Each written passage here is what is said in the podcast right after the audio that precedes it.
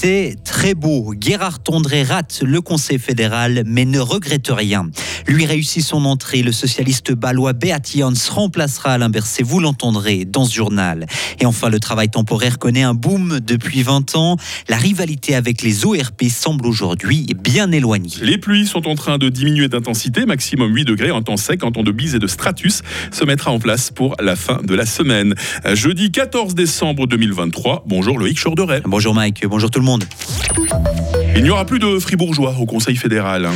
Le socialiste Alain Berset s'en va, le vert Gérard Tondré n'y parvient pas. Les écologistes n'ont pas réussi à entrer au gouvernement fédéral hier. Le Parlement a décidé de garder le statu quo et de réélire les six sortants. Les Verts auraient souhaité plus de soutien, surtout de la part de leurs alliés socialistes. Malgré cette déception, Gérard Tondré ne, ne retient que le positif de sa candidature. C'était vraiment une expérience très très enrichissante c'était un énorme privilège aussi d'avoir été soutenu non seulement par le parti, mais par la famille, par mes collègues, les amis. C'était vraiment quelque chose de très beau, cette campagne. Pour moi, je sors avec beaucoup de choses que j'ai appris, avec une belle campagne et aussi, euh, je trouve, avec un, chouette standing aussi de notre parti. Pour moi, c'est un succès en soi, sachant que dès le départ, c'était difficile de vraiment euh, obtenir un siège, ça c'est clair. Et c'est donc le socialiste Beat qui a été élu pour remplacer Alain Berset. L'actuel conseiller d'État balois s'est imposé au troisième tour de l'élection. Il a été préféré par le Parlement au Zurichois Daniel Josic et au Grison Pult. Avec son arrivée, l'ouest de la Suisse est surreprésenté au Conseil fédéral un problème Eh bien non, selon Beat Jans. Nous sommes responsables pour tout le pays et c'est vraiment notre premier besoin de mettre en avance le pays. Donc les régions sont moins importantes, mais c'est important quand même que la diversité soit représentée. Et ça, je peux apporter cette expérience des centres urbains comme Bâle.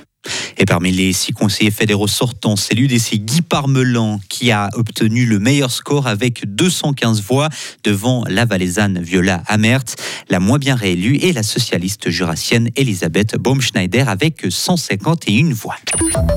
Le nombre de travailleurs temporaires a doublé en 20 ans, Loïc. Oui, le canton de Fribourg en comptait près de 10 000 l'an passé. Le nombre d'agences de placement a également augmenté. Il y en a environ 120 aujourd'hui dans le canton de Fribourg. Des chiffres communiqués hier à l'occasion des 30 ans de l'AFEPT, une association qui réunit les agences de placement fribourgeoises. Cette organisation a vu le jour en réaction à la création des offices régionaux de placement, les ORP.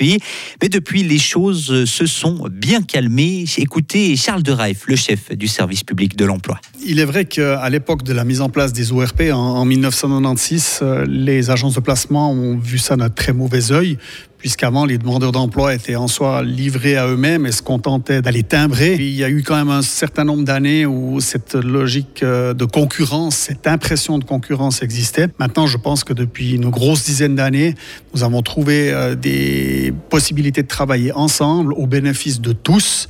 La concurrence, euh, du coup, avec les années, s'est estompée et c'est plutôt une collaboration entre les agences et, les ORP. Et aujourd'hui, la majorité des travailleurs temporaires sont actifs dans le domaine du gros œuvre. La commune de Bro va vendre une parcelle qui se situe dans une zone artisanale à trois jeunes entrepreneurs de la région. Une transaction validée mardi soir en assemblée communale. On parle de 220 000 francs. La commune gruyérienne a aussi accepté de débloquer 140 000 francs pour mettre en place un pavillon pour la rentrée 2024 en attendant la construction d'une nouvelle école. À Néru maintenant, l'avenir de l'Aigle Noir a occupé le Conseil général mardi soir.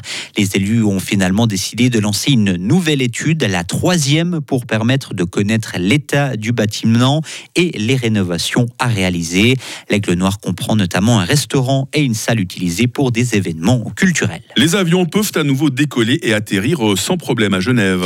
Oui, l'aéroport a rouvert hier soir à 21h45. Il avait été fermé pendant plus de 4 heures suite à la sortie de piste d'un jet privé.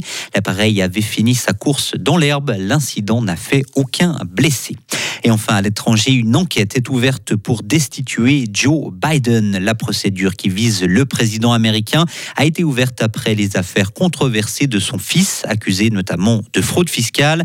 Elle a été lancée par les républicains, le parti de Donald Trump, mais n'a quasiment aucune chance d'aboutir. On se rappelle qu'il y avait eu la même procédure contre Donald Trump il y a quelques années et c'est très long hein, pour ces procédures Oui, de destitution. C'est hein. très long et c'est très américain et ça ne marche pas vraiment. Loïc Chorderet, ça marche l'info avec vous. hein. Vous êtes de retour à 7h30.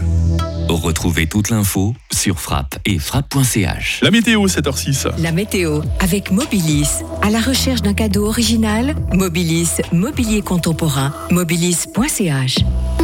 Ah, l'amélioration, faut attendre encore un peu. hein. Aujourd'hui, le temps va être souvent très nuageux. Il y aura des éclaircies, mais elles seront brèves. Il va pleuvoir par moments, surtout dans les Préalpes, surtout sur le Chablais. Et puis la neige va descendre de 1200 à 800 mètres. Quelles sont les minimales du jour? Eh bien, 2 degrés à Châtel-Saint-Denis, 3 degrés à Fribourg, 4 degrés à Morat. Parlons aussi des maximales, hein. 5 degrés à Bulle, 6 à Fribourg et 8 à Estavayer.